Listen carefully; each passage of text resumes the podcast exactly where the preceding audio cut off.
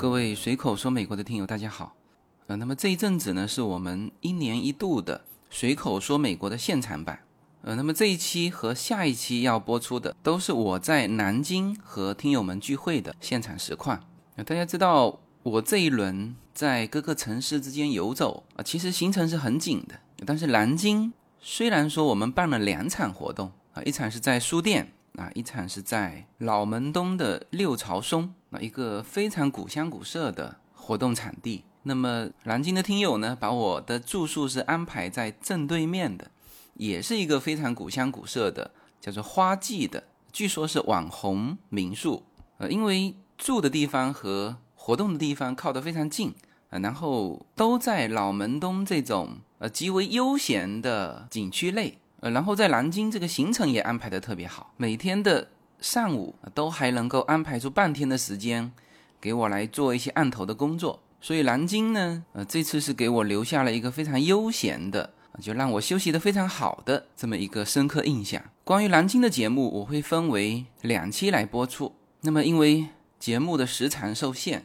所以呢，上期和下期就分别都有一位分享嘉宾的内容，我是把它独立制作成一个节目，放在我们的星辰大海中的点点繁星里面播出，也欢迎大家去点击。呃，那么再广告一次哈，如何进入我们的星辰大海呢？啊，大家在小程序或者公众号中搜寻“无限空间”。啊，就可以找到我们的社群，然后在无限空间里面，你会找到星辰大海，其中就有我们的点点繁星。那么两位独立的分享嘉宾，一位是大鹏老师，他的内容是聊聊陪读；呃，另外一位是我们非常年轻的周总，他的内容是美国自由行和赴美生子的分享。那么这两个独立的段落会分享在点点繁星之中。呃，大家知道江苏是一个教育气氛非常浓的一个省份，那也是孩子学习压力非常大的一个省份。所以呢，我们在这期节目啊，会重点围绕孩子的培养来进行一些分享和探讨。那么下一期我们会把这个范围扩大，聊一些跨境创业、美国夏令营以及关于对自由的一些探讨。好，那么就让我们进入南京的。听友会现场。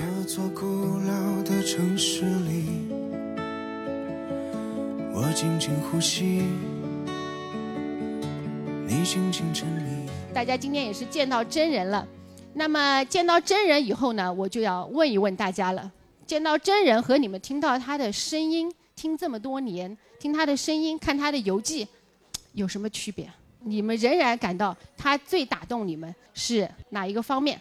翻。颜值必须的啊！来，苏州来的朋友。呃，我觉得自由军那个讲话中带的那种真诚，那是呃，对对对，那是我呃听其他的节目或者其他人是很难很难那个表现出来的。真诚好，颜值真诚，然后就是说不用眼睛，光耳朵就可以听到。然后这边的朋友，我来再请。好，我觉得他做了我们想做但是没有勇气去做的事情。还有想说的吗？好，你们难道不觉得他的福建话很吸引人吗？他的口音难道不是最先打动你们的事情吗？好，大大家都是呃各种原因啊喜欢他，喜欢了这么多年。呃，那么呢，我呢从一六年我们建了群之后，我们就很快的就开始，因为南京人就是行动派，咱们没有那么多墨迹的，说聚就聚。在第一次聚会只有那个放一下那个 P。第一次聚会只有十人以内的，我们就开始聚起来了。那么我也从三四年前的小圆王小圆变成了今天的老圆了啊，老了老了老了。但是没有关系，这个几年活成了喜欢的自己，就不管老不老的事儿了。嗯，下面我们看一下我们这个那个一个回顾。我们今天有举个手，有超过来南京，这是第五次聚会五聚，有超过三次的咱们举，超过两次的咱们举个手，算。加这次就是两到三次了，昨天也算一次啊，都是老朋友，都是老铁啊。就我们辛苦的文案做的啊，一个 PPT，然后前面呢是大家对自由军的一些理解，还有他节目的整个一个，呃，是我们也也献给他，是他我们对他节目的一个总结。从最早先的这个喜马拉雅音频节目，到后面这个音频里面有移民专辑、收费付费专辑。然后 UNA Story Time，然后包括后面的延伸合作，对，巧言巧语星辰大海。好，这是我们的依据，首句在中山陵三余书社，当时大家还不知道怎么怎么来互动。第一次聚会的时候，我也是很心里没有底，我还特别跟他打了个电话，我说我们就这样聚了吗？我们都不认识，都到这把年纪了，网友见面我们聊什么呀？然后他说没事的，小袁。你放心，你们只要聚到一起，话题呀、共鸣啊，自然而然就来了，根本就不用担心。我们就一个非常美丽的一个早晨，在这个呃中山陵的这个三余书社就聚了。结果是九点钟去的，我们到中午大家已经聊得饿得不行了，都还没有人愿意走，就还在那里聊。好。首句呢，因为比较那个时间久远了，我想请我们第一次参加聚会的那个郝老师来讲一讲首句时候的你和现在的你发生了哪些变化。啊，我我要我要看一下，我想看一下我我首句的时候我是什么样子。刚才好像隐约看到了，首句的时候没有戴帽子，现在戴上帽子了。首句的时候好像还是个文艺男青年，现在变成了油油腻男中年。开玩笑，开玩笑，确实。我刚才刚才小袁在讲的时候，我就想到一个词，就是弹指一挥间。我们首句的时候应该是一五年吧？哦，一六年，我是一五年开始听节目的。然后当时怎么联系上群的，我给忘记了。可能是先 先联系的自由军，因为我记得在那个节目里面，自由军留下微信号，加上他的微信号，然后自由军把我拉到了南京群，这下就有找到组织的感觉，认识了小袁，我们也也发现了很多缘分。第一次记得确实人不多，但是大家见了面之后，就像今天一样，就是感觉特别亲切，就像家人一样。然后彼此聊起了怎么来听的节目，然后大家彼此的一个状态，互相去分享信息，还有一些心得吧。嗯，我觉得今天依然非常非常亲切。郝老师也是昨天书城活动的组织者。那么我们在一六年。非常激动的情况下呢，立刻又组织了第二次聚会。第二次聚会换到了莫愁湖畔。那么第一次聚会呢，是自由军刚开始，我觉得特别感动，就是他对在小朋友的教育上面的参与度非常高。所以他这句话是我当时特别喜欢，就是他给他女儿给尤娜的那个，就是对你的爱是满满的一海洋。所以。但二句的时候呢，当时大家的群已经非常活跃起来，然后人数也众多，大家就会聊很多，呃，有的没的，什么都聊了。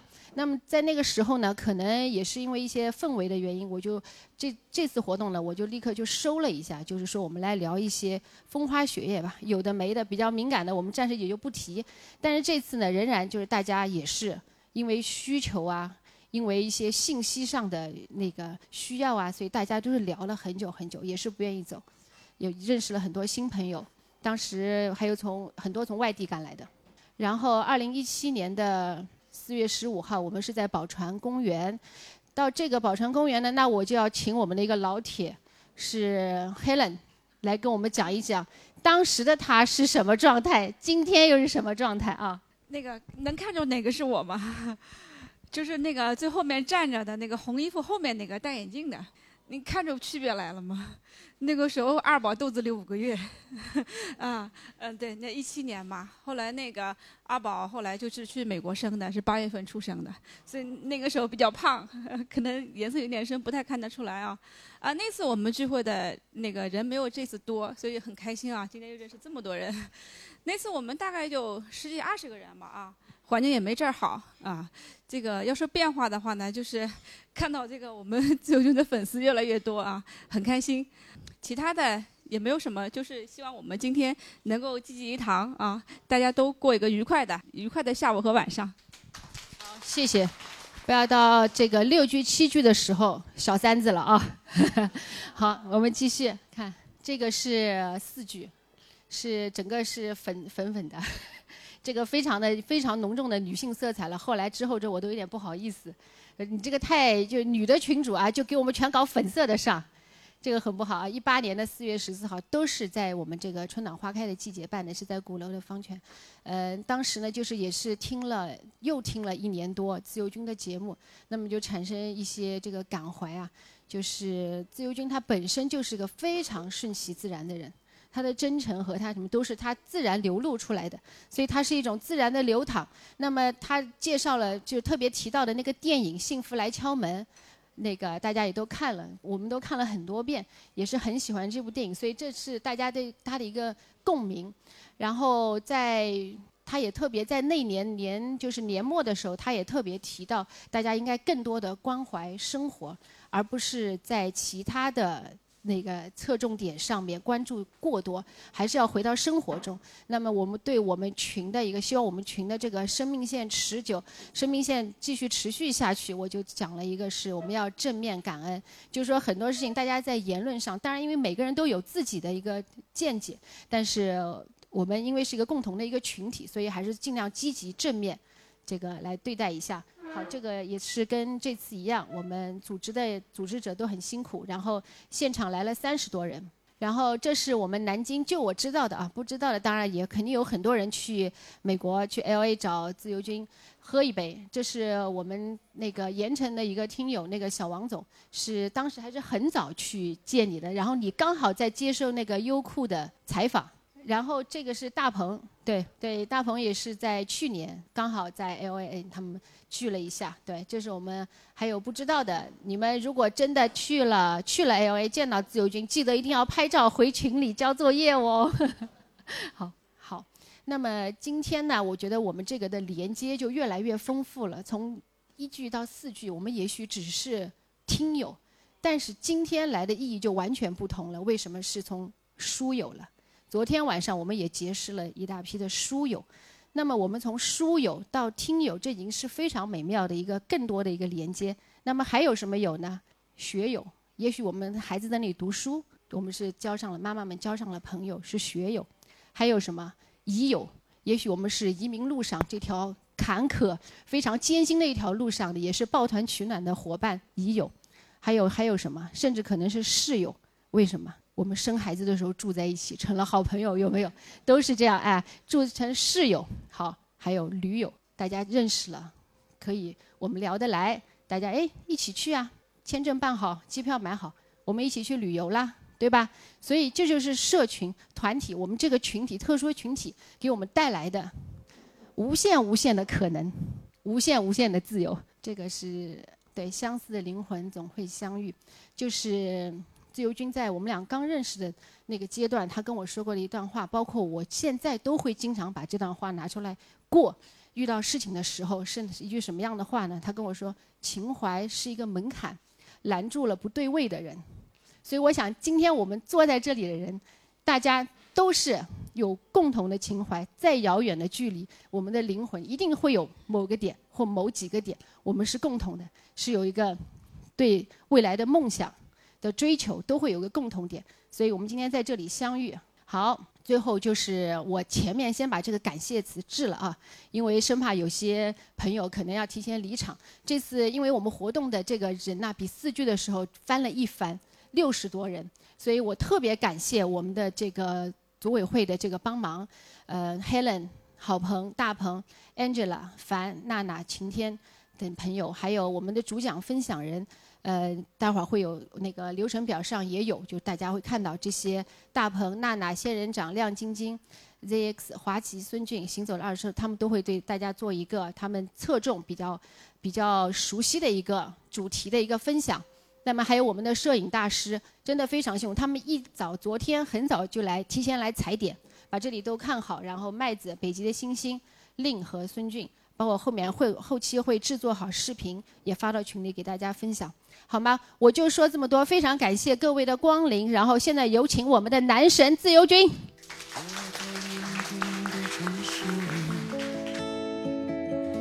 我疯狂肆意，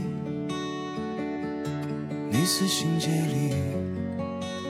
随口说，美国的听友大家好，我的新书《平行美利坚》目前已经在当当网、京东等各大网站均开始正式发售，同时在电子书 Kindle 上也已开始发售。那么这本书是随口说美国的第一本书，也是我个人第一本书。拨开迷雾看美国当下，中美两国恰是两条平行线。只有穿梭其中的人才能看清一切。希望大家支持这本书，现在就可以立刻在网上下单购到这本书。谢谢大家。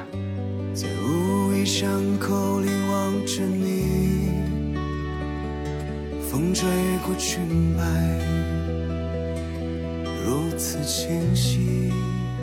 好，非常感谢我们的小袁啊！我跟他是应该是在网络上认识四年还是三四年了哈？啊，一五年对。昨天在在这个火车站见面的时候，竟然是第一次相见，呃，我自己也很感慨哈，因为这次确实比较赶，我大概在一两个月内哈要走十三个城市，呃，原来这次回来是出版社邀我回来做这个这本书的一个就是推广，那我觉得既然走了的话呢，就多走一些城市，因为很多城市像南京，我是最想来的。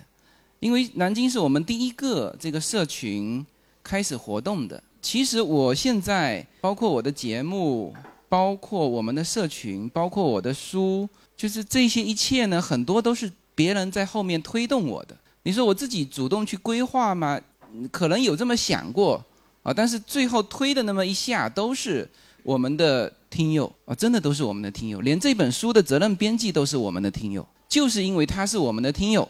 所以之前，当然之前也有我们的听友啊，那时候条件还不成熟，像那个郝老师很早就给我，呃，这个交流过。那那个时候就是我感觉条件还不成熟，所以说一步一步，那么到今年，那今年情况会蛮大的变化，因为其实我们的线下聚会是从去年才开始，去年大概是春节的时候我回来，上海、北京、广州、深圳。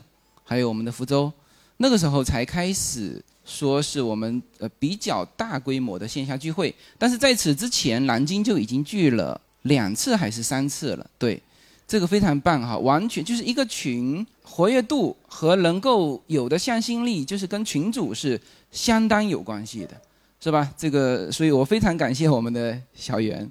那么今天呢，除了带给大家这本书之外，我来的时候有问这个小袁，我说这个我们南京的这个我们的听友希望我说更多的我的内容里面的哪一部分？因为大家知道我说了三百多期节目，这个内容其实是涵盖非常广的。呃，美国的社会生活、美国的体制、美国的体育、美国的教育啊，说了很多很多。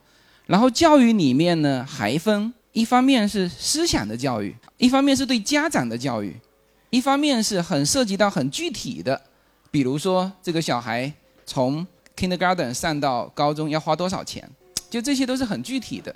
那么我想了一想啊，今天我还是想聊一些就是关于孩子的教育，我们家长应该要比较坚定的一些东西，啊，这是我可能今天想跟大家。呃，作为一个主题来聊这个话题，所以呢，这个是我临时想到的题目哈，就关于孩子我们能做什么。这也是昨天晚上我们的书友会的时候一个听友的提问。那么当时我时间有限，没有办法展开，所以呢，今天借这个场地，我也专门中午做了这个 PPT。呃，关于孩子我们能做什么？我们都知道孩子是需要投入的，这个话题。应该是没有争议的哈，当然现在所有的话题都会有争议，这个很多人就很反感说家长啊，包括这个推娃呀，啊，那推娃这个我说过一期节目，其实美国也推娃的，这个我不展开。啊，这个话题我个人觉得是比较清晰的，孩子他就像一块海绵啊，你给他多少，他就会慢慢的能吸收多少，时间够，投入的够。这个是呃，我觉得不应该去犹豫，啊，也不应该探讨了。为什么？活成喜欢的自己是我很就这一次签名的时候经常签给大家的。我也说过一期节目，但是活成喜欢的自己是有条件的。很多东西啊，是比如说我们为什么说要给孩子投入，孩子慢慢成长？这个社会是很现实的。活成喜欢的自己，我们有自由的时间去做自己想做的事情，但是呢？你要有一个一个基础，而孩子的培养以及他今后是这个基础的前提，所以这个方向我觉得没有什么好犹豫的。其实美国的阶级固化比中国更要严重。呃，我们这次 UNA 是从公立学校转到了一家私立学校。呃，就可能有有人问这个为什么要从一个满分的公立学校转到一家私立学校？就这个话题，我在北京聚会的时候陪读群聊过。呃，公立学校的优势是不断，所以说在这个参差不齐的这种学生的生源里面，他老师可能会花更多的力气去帮助条件不太好的这个学生，而私立学校是拔高啊，这个是很明确的。所以呢。我们为什么要去私立学校？也是希望孩子啊能够有一个更好的未来。那可能很多人会说，你看，我也曾经说过，进入哈佛的有一半是公立学校进去的。这个呢，私立学校占了还不还不到一半，因为还有一大块是教会学校，私立学校大概只占了百分之三十几。但是问题是，私立学校的生源比公立学校少很多，所以它的比例还是大的啊。那么。再关键的就是，待会儿我会展开的，就是美国它是一个喜欢不同的孩子，它是需要搭配的。所以呢，在这个问题上说，孩子需要不需要投入？我觉得一定是需要投入的。就是他的他走的每一步，学习成绩能够到什么样的学校，以及今后的发展，呃，这个每一步它其实都是前后呼应的，没有什么东西是说，呃，不努力躺在那里就能得到的，啊，所以。这个东西，我觉得大家可以坚定下来。这个话我也和美国陪读群的家长们说过，因为因为这个东西是有争议的啊，特别是在国内推娃不推娃，就推不推娃上，我觉得不应该有争议，怎么推娃才有争议，是吧？那么其实帮助孩子也是实现一个完整的自己了。有些人事业很成功，我见过我身边的有一些朋友，他在国内忙自己的事业，跑来跑去。事业很成功，但是到了现在，他开始就很烦恼孩子的事情。他前期没有投入嘛，是吧？时间这是最最起码的。你说很多家长听到这个我们顶剑兄做的这个父母进化论啊，顶剑兄呢，他是从他的这个状态告诉大家哦，应该怎么样怎么样。但其实里面最最重要的是什么？是他有一个跟孩子非常好的一个互动。那怎么样得到这么好的一个互动？其实时间是首要的，所以在美国是非常注重亲子时间，比如说每周都有一个 Family Day 啊，这个是必要的。所以这些这个观点是我觉得说我们在这个问题上其实是没有什么好犹豫的。市面上那些文章不应该对我们在这个问题上的坚定产生任何的动摇。除了孩子是要付出的之外，我今天讲的主题是孩子其实是。更需要保护的。那么我看到很多家长在这个过程当中呢，就很多的东西是很细的，就是有一些是我们叫做术战术啊，但是更多的这个方向性的东西呢，他们好像考虑的并不是很清楚。所以我写了叫道也同样重要。那我这里面并没有强调说道很重要，术不重要。我的观点始终是，就是说。大的方向和小的努力都是要相辅相成的。那么在我们星辰大海上出了就两个专辑，其实一个就是注重术，一个就是注重道。我们知道，知道是我们西雅图的群主，他做的这个叫行止游心，呃，就是非常的具体。孩子上小学该什么时间做什么，到初中的时候这个数学应该怎么样，就非常非常具体。大家可以去听这个。叫行止游心，呃，他这个专辑结束之后，他跟我说他想做一个美国的关于公民教育的，就公民意识的一个节目，我非常支持他，因为这个东西其实我们国内的人也应该听一听。那么另外一个就是我们顶剑兄的这个父母进化论，那么他的这个完全是在讲方向，所以我觉得这里面就是这二者应该是两下结合。那么关于。方向性的东西，我觉得我们家长应该是有三个方面，我们自己要想清楚有没有忽略掉这些。第一就是孩子的自信呢是需要保护的。我说过一期节目，大家记得吗？叫做“虚心使人进步，骄傲使人落后”。我当时的观点是：骄傲真的使人落后吗？啊，至少我们在美国的孩子，你从美国的孩子看起来，他是没有这个感觉的。就是这句话听起来好像是对的，但是落实到我们孩子成长的过程当中，其实我觉得呃，你至少不要去强调这一点，说哦，你又骄傲了，你不可以这么这么自大啊，或者说，哎，一次考好了回来，你告诉他说，考好有什么？你现在在班上是第几名啊？是吧？就是这些东西，其实我们总是有那个思想，说应该低调，应该虚心，是吧？总是有这种思想。其实我们自己去想，说虚心能够给我们带来什么？难道骄傲了他就不不再去学习了吗？几乎从具体的例子来看是不可能的，因为我们有上升通道。就比如说这个孩子一次比赛得了第一名，那这也许只是区里面的比赛。那你可以让他去市里面去试一试，就是每一个细分的、具体的这种孩子正在练习的东西，他其实都有一个上升的一个通道。像我们也是，就是比如说击剑比赛，呃，我们觉得如果说 Yuna 在他现在的培训班上打得不错，那可以啊。这个先是这个这个 San Diego 一年一次的击剑，就是南加州的一个击剑比赛。呃，九岁小小朋友九岁就可以去了，那你送他去啊，给他报名费报他去啊，那这个时候就不是他班上的这个水平了，是吧？这个时候就是一个南加州的水平，那么到那里他就会，你你你你怕他骄傲吗？我觉得不应该怕他骄傲，你送他去啊。他如果在那个场合遇到强劲的对手，他自己立刻就会平衡好自己的位置，是吧？那么在这边的这张照片就是 Yuna，他还穿着击剑服，他那次比赛失败了。你看他的眼神，这个属于那种我我都不敢说他，呃，不是说不敢说他，我都不敢跟他打招呼，就是属于他看他看那个眼神，眼泪马上就流下来了。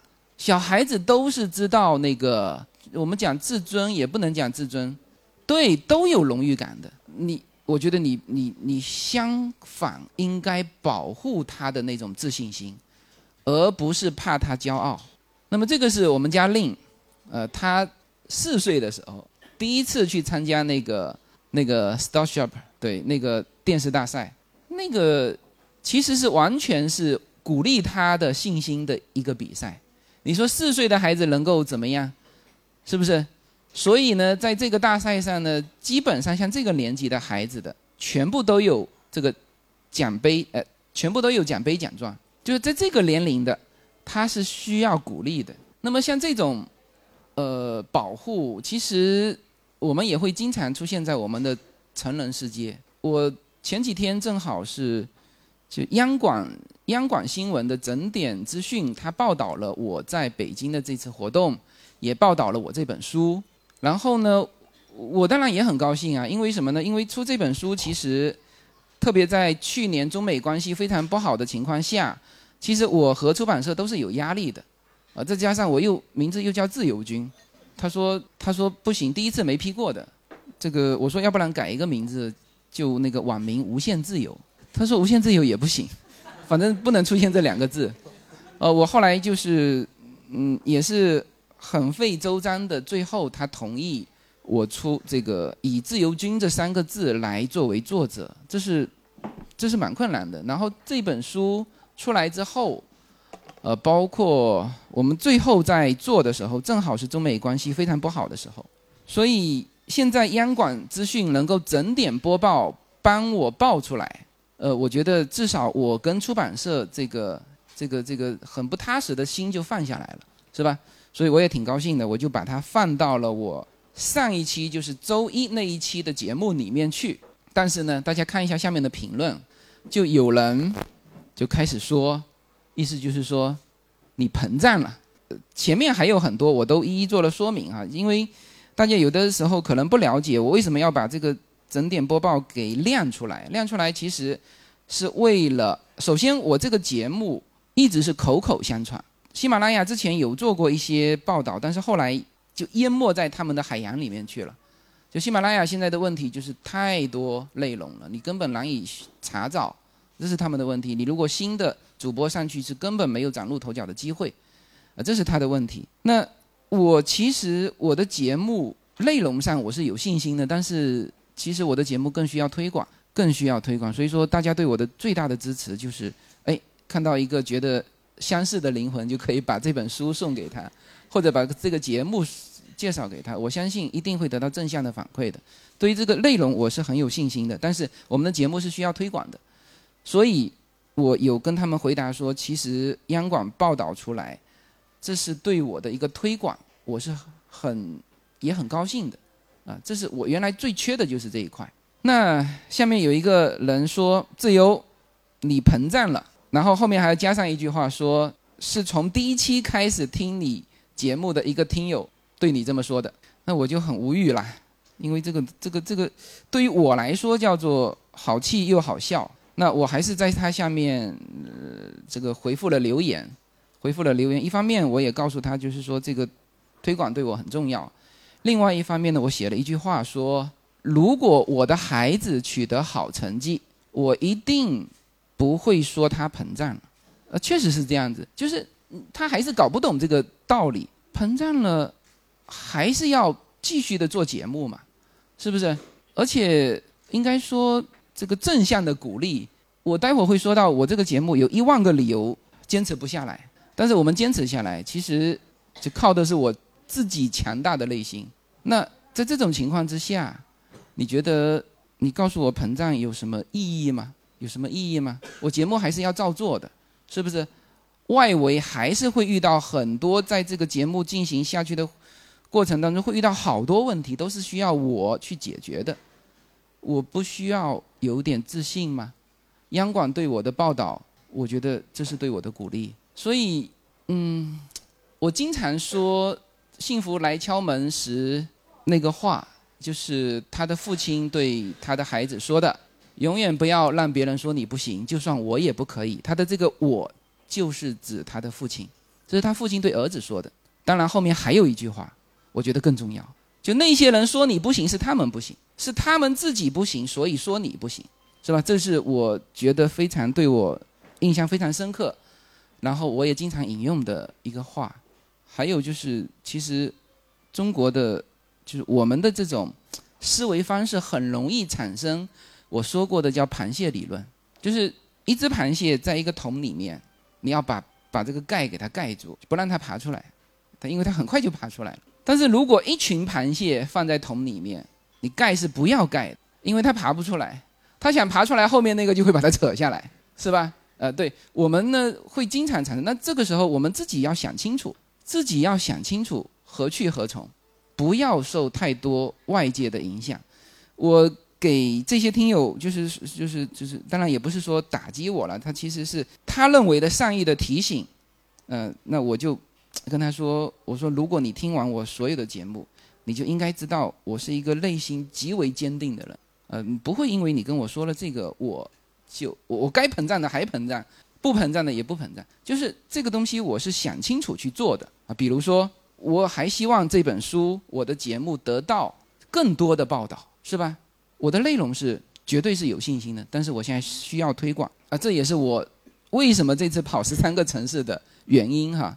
一个刚才说了，就是很重要的有一点就是大家要保护孩子的自信心，还有一个就是就是要培养孩子看挫折的能力。这个昨天晚上的时候说了，今天加了一些图片跟画面哈。呃，我看过这个美国橄榄球在 NFL 的他做的一个就是综合性的集锦，不是某一个赛季某一场比赛的集锦，就是 NFL 的一个宣传片，它里面的集锦百分之九十都是这种画面，就是两个人都奋不顾身扑向球，但是球还是跑了。就是说我们在人生做任何事情的时候，其实经常是失败的，不是那种足球的射门集锦。一脚过去，一个漂亮的弧线一定能够滚进球门。不是的，他踢了好多次没有滚进球门的，没有拍出来。大量的我们的人生是这样的，所以跟孩子也需要告诉他常态，人生的常态是什么。呃，这个呢，我视频就不调出来了哈。大家知道，美国首席大法官在他儿子的毕业典礼上说了这么一番话，你把那个呃我的书给我就好了，我书上有。呃，他这篇是叫做《儿子，我祝你不幸且痛苦》，当然有各种翻译了，那这种翻译是比较准确的。他说：“我希望你能时不时遭受点不公平的对待，只有这样，你才能够体会到公平的价值所在。我希望你能够品尝几次遭背叛的滋味，你才能够领悟到真诚的重要。我希望你能时常体会到孤独，你才知道朋友对你好，并不是理所应当，人家并不欠你的。我希望你能倒霉几次，你才知道机遇、运气的意义，你才知道你的成功或许只是运气，别人的失败也不是活该。我希望当你失败的时候，你的对手能够对你冷嘲热讽、幸灾乐祸，你才知道有风度的竞争是多么重要。我希望你偶尔能够被人忽视，你才知道学会尊重、倾听是多么重要。我说的这些事情，其实早晚会在你的生活中发生。能不能从中吸取教训，有所收获，就看你有没有听懂我说的话。啊，这是，呃，也是我觉得应该要告诉孩子的。这个家长说的非常好，非常好。我们福州的听友会，我放了三场，其中中间那一场的时候，我有插播了一个义工的这个留言。他当时一直在周边忙嘛，然后每个人都有发言，但是到最后时间不够了，结果义工没有发言。那么他补了一段发言，其中我印象非常深刻。我这次回福州，我还会找他，其实也没什么，就是表达一下我对他那句话的有深刻共鸣的那个感受。他说了什么？他说他的父亲走了之后，他才发现这个世界啊，其实有很多的东西。父母应该早告诉他的，走了之后，他才觉得说哇，这个社会是这么复杂，很多东西他要去面对。他说，如果是这样子的话，那他干嘛不早一点告诉我呢？他说了这么一番话，我是非常有体会的，非常有体会，因为我的父亲也是在我正好需要他的时候他走掉，这个我在节目里面有说过。当然，这也是对我的一个成长。如果我父亲在我，可能不会是现在这个样子。那么。接下去呢，我先说一下我待会要放的这个视频哈，就昨天我说过这个，大家说我说的很有画面感，待会我要把这个 这个画面给放一下。我先说整个的故事的前面是什么哈？画面当中的这个女孩是一个十岁的女孩啊，她举的这个牌子是就是拍卖的那个那个牌啊，举牌。那么这是他人生第一次拍卖拍卖会，是我带着他们一家去的。他先是看上了一样他很喜欢的东西，那个是一个这个洛杉矶奥运会的时候的一个纪念币一套，他很喜欢。然后呢，他就问我，啊，他他对这一方面是很有感觉的，啊，所以我也这种孩子我愿意跟他多说一些，就是愿意教他。我说这样子，我说你呢，这个这个纪念币大概就一百二到一百五之间，如果有人跟你抢，你到一百五之后就不要举手，因为那这个话我也没有跟他。但是没有太多的时间告诉他，就是说呢，机会还很多，机会还很多。你不要为了有的时候拍卖，我是经常去参加拍卖会的，就是一样东西，其实只要两个人抢，他就会价格抢到两三倍的价格上去。因为拍卖师他总是很快的那种，这个一百二、一百三、一百四、一百五就是这样子啊。实际上有的时候他，比如说点到一百三、一百四。你以为别人有一百四没人叫他回回过头还是你一百三，所以他有很多的技巧，能够让这个现场感觉竞争非常强。所以我就跟他说：“我说你到了一百五的时候，你就不要再举手了。”但这个女孩非常想要这个东西，她一直举到一百九，然后举不下手了，她自己都举不下手了。这个时候，她爸爸把她拿过来，坚定的举着，最后大概是到两百两百多，把这个东西拍下来。然后大家现在可以看一下这个 这个视频，大家听那个声音啊，听那个叫价的声音哈，one seventy，可能 one ninety，就是这么快啊，就是这么快。呃，这个我当时在旁边拍，我觉得也非常有意义哈，就是小孩子能够能够这个记录下自己人生的第一次拍卖，那我觉得他是很好的，就是这种拍卖会呢，就是它整个有目标。有人跟他抢，最后他抢到了。那么，如果那天没抢到呢，也很好啊，是不是？因为我跟他说过了，超过一百五。当时那个人跟他抢的那个人，我看最后被他抢过，在那边摇头，因为一个小孩跟他抢，他是没有回头看到是一个小孩。他如果有回头看到那个小孩，我估计他举到一百五就不该再举了，因为那个差不多。因为我现在对这种硬币啊、钱币啊是很很熟悉、很了解的，就是值那个钱。因为它叫的速度非常快，你心里这个时候，如果你想要这个东西，你会多举这么几次手，它价格就上去了，就上去，所以我常常是捡漏高了嘛，对呀、我常常是捡漏，比如说拍那个几箱的那个黑胶，黑胶的时候，我经常是过去，哎，看他什么从 fifteen 开始 twenty five twenty five 完 ten ten 完 five，我过去举一下手，两箱 five 五美元，就这样子啊，因为我们并不是为了去听，就是发现里面有什么特别好的哪一片是很珍贵的，我们其实拿回来就是为了以后，比如说哪一个人如果开酒吧的话，我就把这两箱送给你，你就把它贴在墙上，全是美国一九二几年、三几年的这个这个黑胶唱盘，我就送给你，你可以贴两面墙。就我经常是这样子的，所以这个女孩呢，我跟他说完，呃，他一直举举到一百六还是一百七，后来他爸把他拿过来。所以像这种的东西要让孩子去尝试，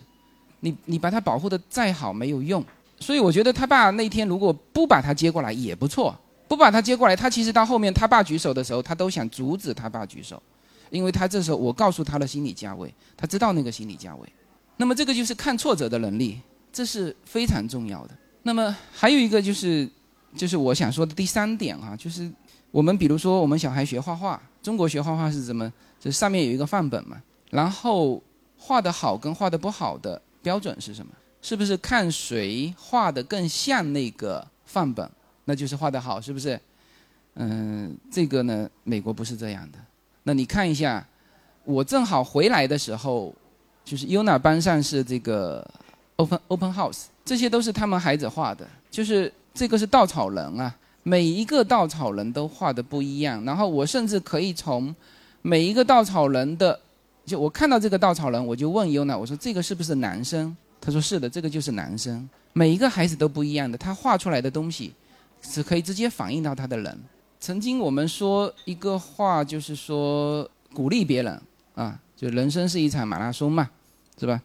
我之前写过一篇文章叫《人生各自精彩》，呃，其实就是说到这个视频，大家可以先看一下这个视频。本来所有的报道到这里就结束了，但是这时候发现出现反转，大家看到了吧？就是人生有好多种跑法，然后呢，终点也不是只有一个，你可以各种形式跑，呃，只有你想不到，没有人家做不到。刚才跑的时候，大家看到了没有？还有摩托车载着跑的，就是说呢，呃，其实我们自己在成长的过程当中，也是会发现这一点。呃，有的时候你如果能够到一个相对，呃，你如果能够发现一片蓝海，比你在那个红海里面拼尽全力去竞争，要来的事半功倍的多。所以这个就是说，不是只有一条路。我们对孩子也要明白这一点，就是不见得他们只是一条路。如果只是这样子的话，那么他会会丧失掉很多。我知道江苏应该算是全国那个高考分数是最高的嘛，是不是？我有一个同学，呃，高中同学，他是从江苏调到福建的，然后他到福建之后就高中调过来，他调到福建之后就发现，哎，福州人民怎么是这么读书的？我们福州读书氛围不是那么拼的，所以他到现在为止还感慨，还感慨，因为他是到高中，他是到高一才过来，正好遇到了那个最最紧张的时候，他发现，哎，怎么福建人民是这么读书的？所以他现在也一直很感慨，我们福建是全国哈，除了西藏之外，那个考的那个高考分数是最低的。就比如说，对，是的，对，哎，很多是这样子啊。人家说是为了在福建考，对，移过去，你就不要上西藏了嘛，是不是？来福建就好了嘛，对。呃，他就是因为一个学校不是要招一个地区，他比如说他招十个名额，比如清华大学招十个名额，那这十个名额除了北京哈，除了北京之外，西藏是最低的，然后第次低的就是福建。他觉得非常奇怪，他说福建人民是这么读书的，应该说福建人呢，他对于小孩的这个这个路，首先来说，家长知道他会有可能会有很多种选择，家长本身就是这样嘛。福建人可以在可以考公务员，也可以自己做生意，可以在国内做，也可以在国外做。那么特别是我在这个洛杉矶这边，再加上我现在经常跟我们听友有隔一隔天一次的那个那个咖啡，他的大家都认识我啊，我就不说什么了。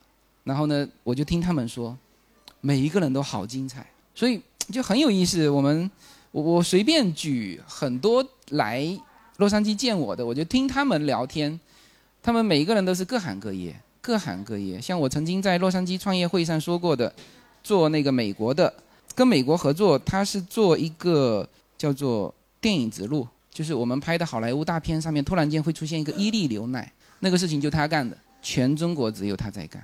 这就是一片蓝海。就美国人做生意，他跟你合作好了之后，他不太更换合作人的。他觉得你配合的不错啊，当然太离谱，他会跟你讲讲价格，基本上也不讲价格。所以我常常说，有的时候我们在说国内竞争的好激烈，好激烈，你跨个境，立刻蓝海就出来了。再结合自己的一些优势，我们听友当中就在洛杉矶，还有一个做朝鲜的生意的，他他坐在我面前的时候，我都就非常惊讶。哎，我说不是朝鲜那个。刚刚把我们的我们的工厂的所有的设备都就是设备扣下来，人叫你回去，就是刚刚出了这个事情。我说，哎，你们怎么还做得下生意啊？他说这就是成本啊，知道吗？他说这就是成本啊，该赚的钱我前面赚了，后面他扣就扣了，哎，所以各行各业的人，我看到非常多，每个人都好像过得绝对是他们自己的路。还有一些例子我会留在上海去说，就是那些。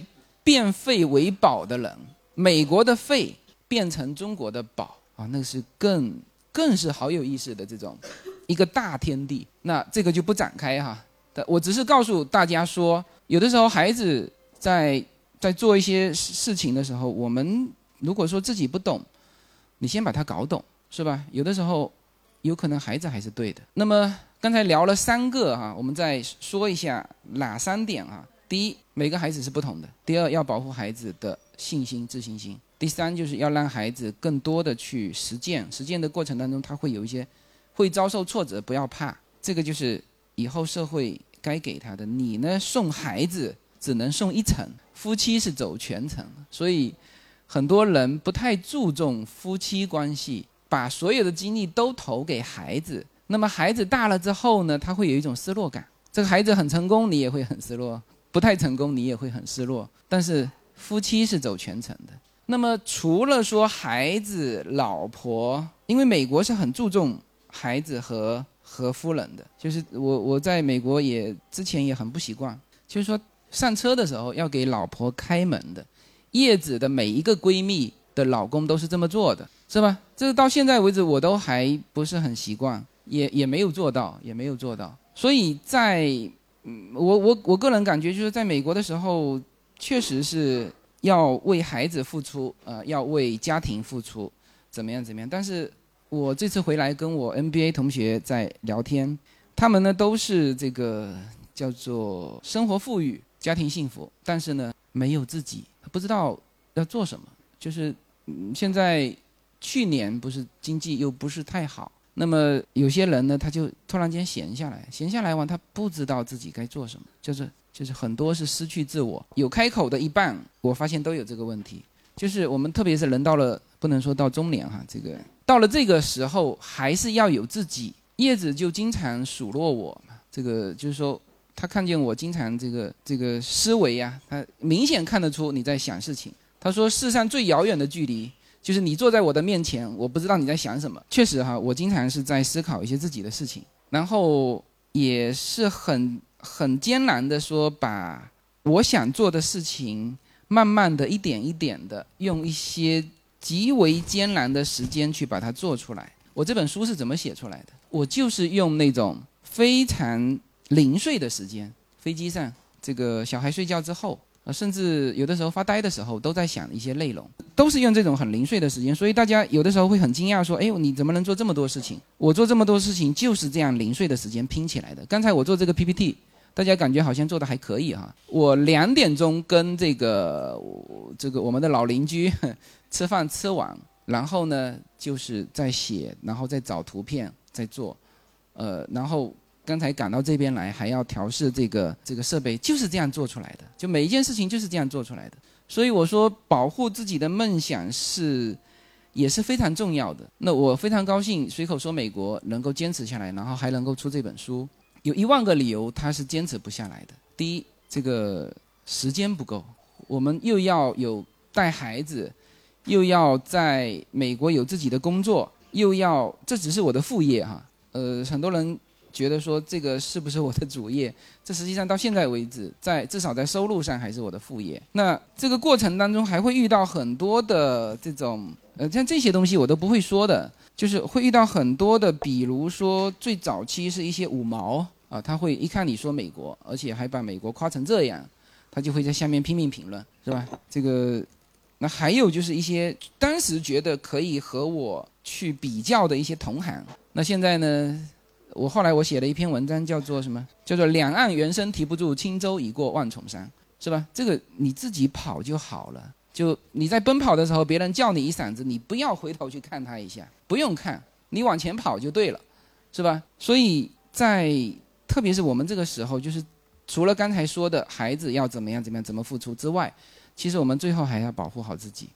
我常常的一个观点就是，孩子其实最最最需要给他做榜样的就是父母。父母在成长，孩子看着你在成长。比如说我出了一本书，优娜也会说：“哎，那我也也写一些东西。”他现在在写一个写一个故事，然后呢？我叫他自己去配这个画，他自己画画。因为现在的英文绘本，其实进来全是盗版的。如果是画和故事可以，实际上是可以印成英文绘本，所以我就鼓励他去做这个事情。那因为有我的这本书在这里，他就觉得这个事情并不是遥不可及的，他就会愿意去努力去做。这就是父母给到孩子的榜样，就是做好我们自己，其实会带动我们的孩子。所以最后呢，我用一句话哈来说这个这个我的观点，就是这个社会其实已经太多是为别人而活，我们需要一个小小的空间是要留给自己，这个非常重要，好吧？那么借这个今天这个场地啊，把我之前关于孩子的这一块的一些观点梳理了一下，做了一个主题，希望说一点点的思考是我很主观的一个观点，当然我也说了无数个主观构成客观。好吧，那么这个关于孩子教育的话题就聊到这里。好，谢谢大家。没有什么能够阻挡没有什么可以阻挡对自由的向往。大家好，这张专辑的播出时间是每周一周五的下午，每周两期，不见不散。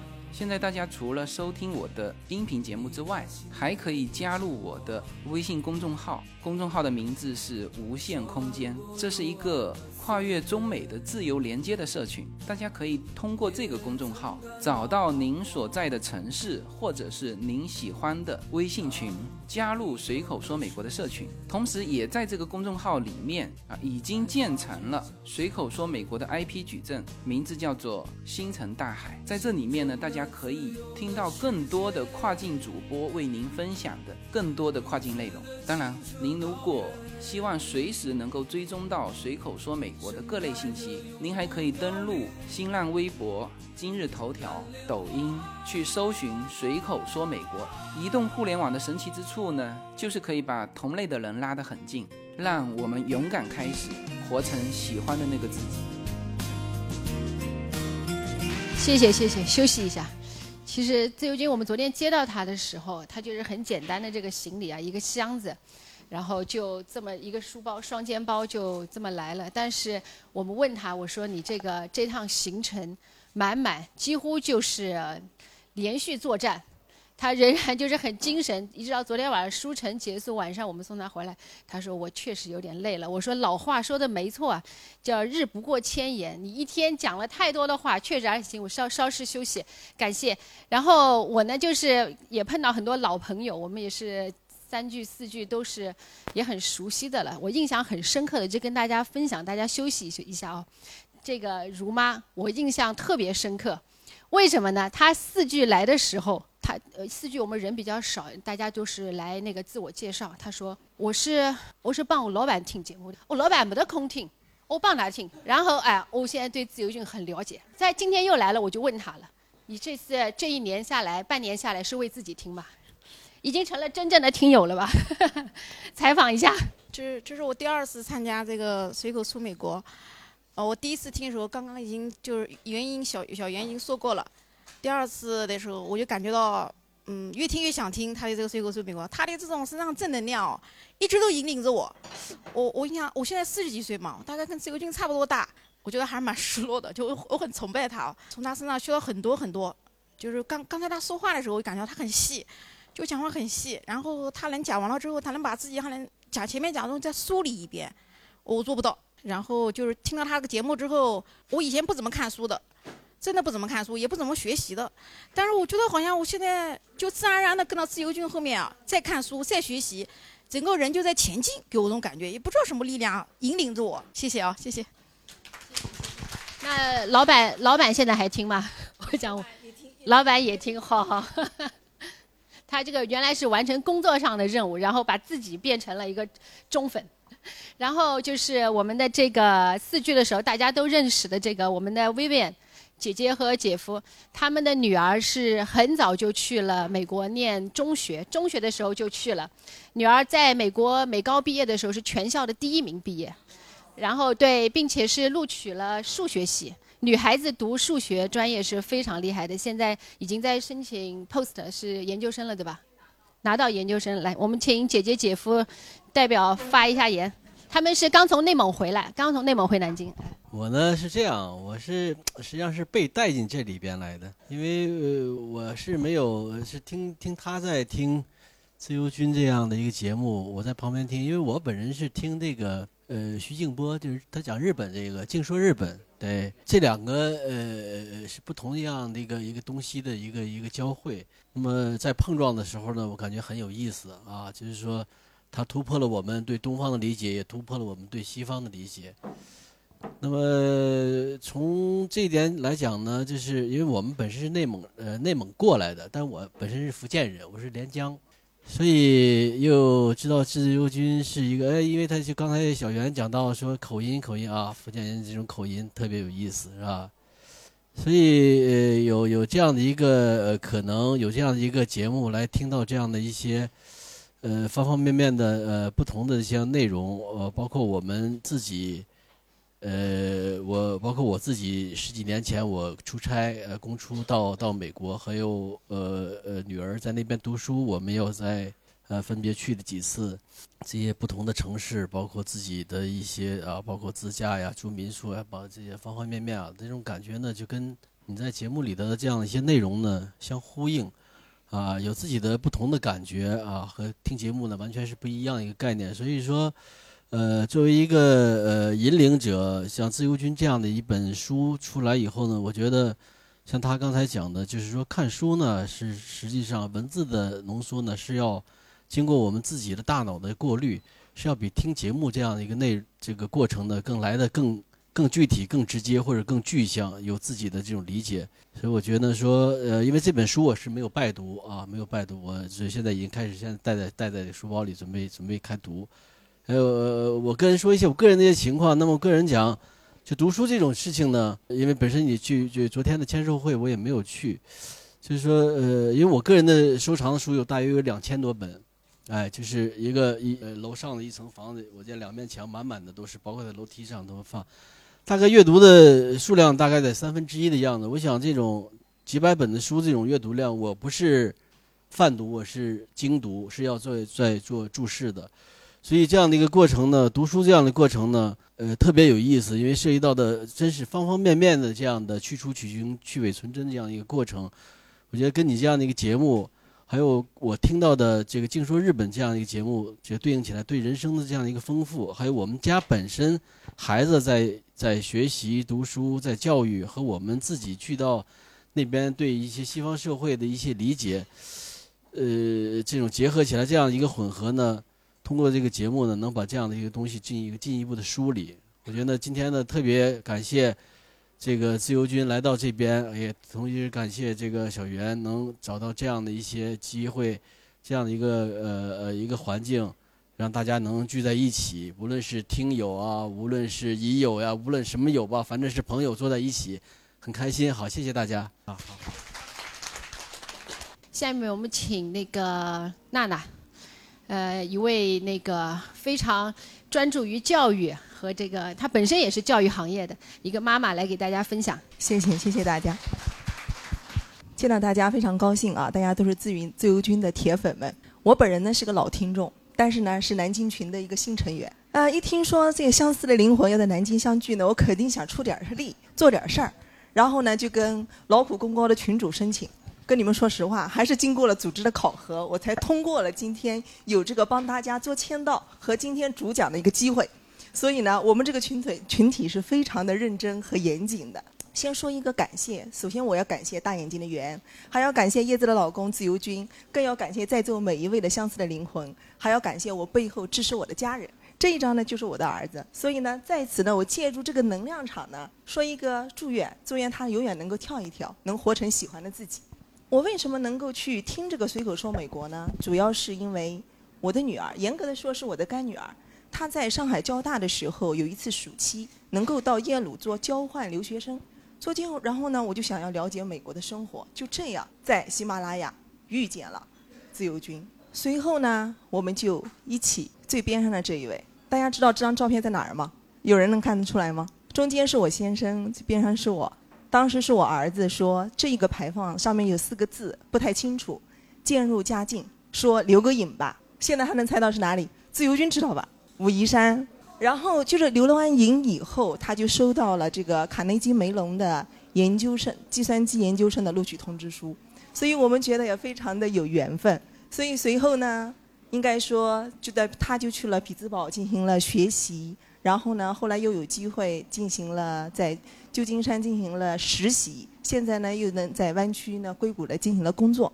而我们呢，我呢不不太方便出国，他呢那时候因为工作不太方便回国，所以今年的春节就在这里，我们利用互联网全家一起玩吃鸡。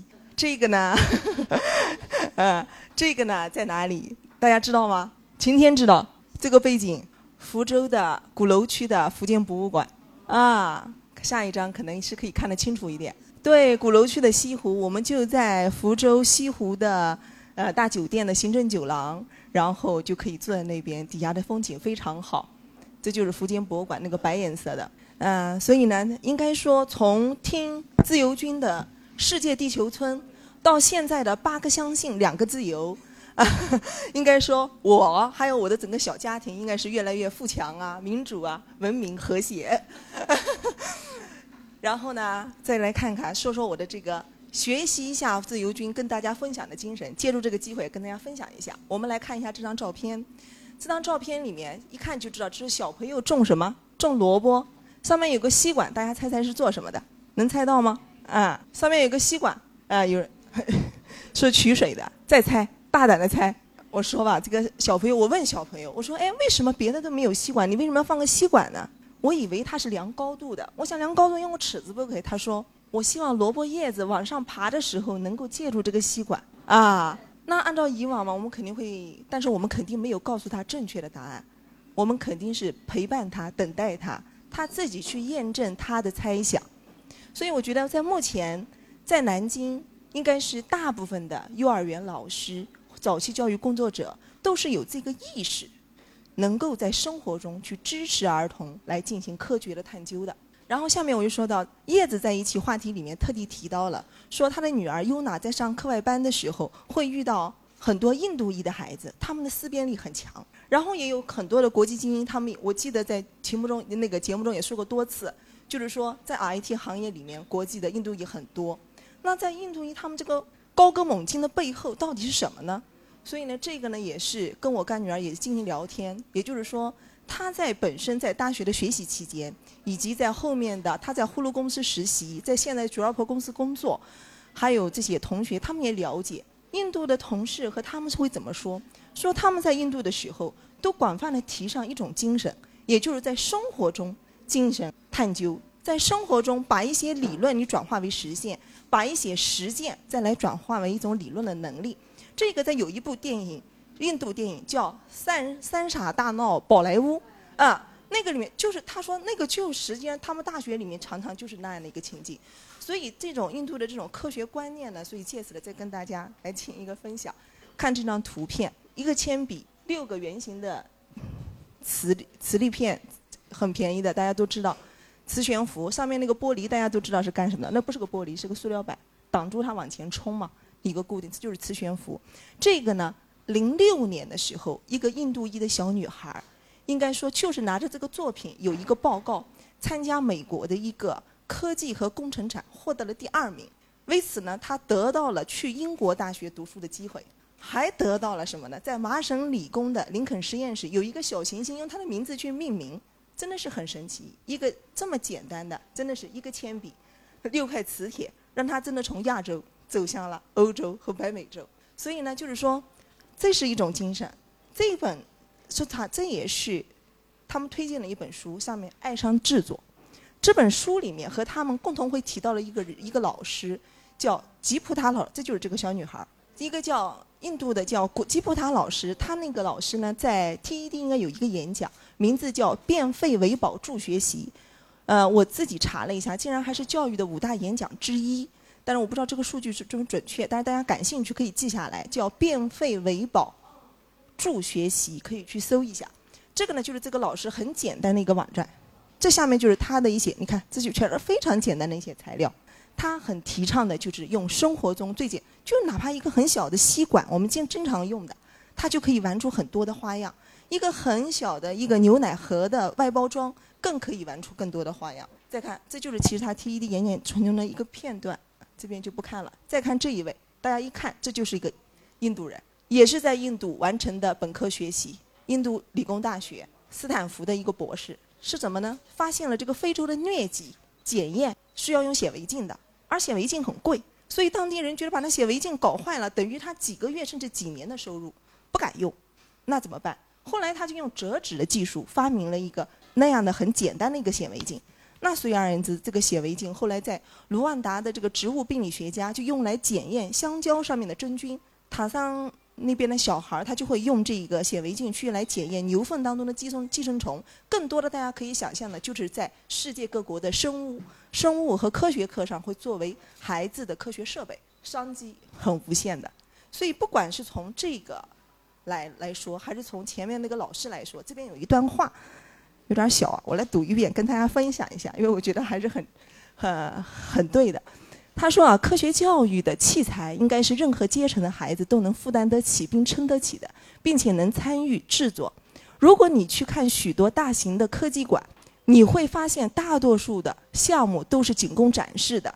如果一个孩子在这样的博物馆花了三个小时看那些机关装备呀、那些玻璃仪器和各种发光，然后三个小时以后呢，孩子就会感到完完全全的无助、深深的无力，因为当他回家以后，什么也做不了。什么也无法延伸，这些巨型的机构就像权力和财富的炫耀品，而不是亲近这些孩子的教育载体。其实呢，一份报纸和杂志，我们就能切割成小方形，孩子们可以做许许多多的几何形状。这张纸就事实上变成了一个几何实验室，通过一些折叠，它就可以制作出像等等的一些东西。它其实就是一个几何学的实践，而无需过多的语言。这就是。呃，应该说，印度他们的这些孩子从小接触的科学理念家，所以把他们培养成才。我们再看我们生活中，可能我们各在座的各位，但是可能没有把自己的科学素养、动手能力不足以去辅导孩子。但是我们可以做什么呢？这个玩具很简单，是不是？就是一个彩色的，可以让孩子进行拼搭的玩具。我想这个家庭里面很多。但是我们在玩的时候可以怎么？可以不仅仅在室内玩，你搬到室外。在阳光下，然后再把底板的颜色进行一些变化，那是不是在一个拼搭的基础上又多出了一个光与影的科学的一个玩法呢？而这个光与影科学的玩法，我想，对呀，他是不是就更能体会到像巴黎圣母院为什么要有那么多的彩波的意义之一呢？是不是？这个大家一看就知道是什么吧？最近我们的热点话题黑洞，这是鼓楼区的一个幼儿园的中班的孩子进行的记录。这个班呢的老师，一位是个浙大毕业的男老师，一位是南师研究生边的一个女老师。他们组织和实施的这个活动，真的是很佩服他们的这个教育机制和科学探究。真的是黑洞离孩子也不远。其实，在现场的时候，他们还做了一件事情，他们就是拿蹦蹦床进行了一个改装，然后拿一个黑的球在下面，拿其他的小球，让孩子去感受小行星是怎么进入黑洞的。所以这种还是非常的对，很直观。我们再来看看，最后呢，我我我在想啊，在座的各位肯定也都是很有教育情怀和教育想法的，所以我就觉得呢，我们不管还是孩子们，不管怎么样对待科学，不要一想到科学，仅仅想到的就是报个班，去上一个乐高，去上一个机器人，去上一个信息，去一下博物馆。我们更多的，而是在生活中要去陪伴孩子，生活中去动手去创造。这样呢，我想。我们就好比像自由军昨天晚上说的是什么？自媒体低成本高收入。那我们为什我们真正的也要有这个精神去挖掘低成本的资源和力量？这样呢，我想我们的以后才能够有更多的厚积而薄发，才能有更多的变废为宝。就像刚刚自由军说的变废为宝的故事，我想它的原理是一样的。最后呢，我想就是说。还是感谢、感想和分享，就是说借助印度的这么一个科普的这个观念，来呢助长我们的这个科学思维。最后呢，跟着自由军能够带着我们一起玩转这个世界地球村。谢谢大家。讲的太好了，所以大家这个听友之间，就是无论分享的，或者是今天是来聆听的，咱们这这个收获啊，都真的，一来就一聊就发现，其实每个人都是非常。精彩、非常有趣的故事在背后，所以今后我们活动为继续做下去之后，就是每一位都要来分享一下，每个人都有很有趣的故事。南京，我们曾经许下的约定，说好在紫金山顶数星星。南京。就是记录上的心情，一路向西，以为那是旅行。南京那边栖霞山边的风铃，但却翻不过你说的那座山顶。南极。埋葬着我和你的风景，逃不过的却是随风而动的浮萍。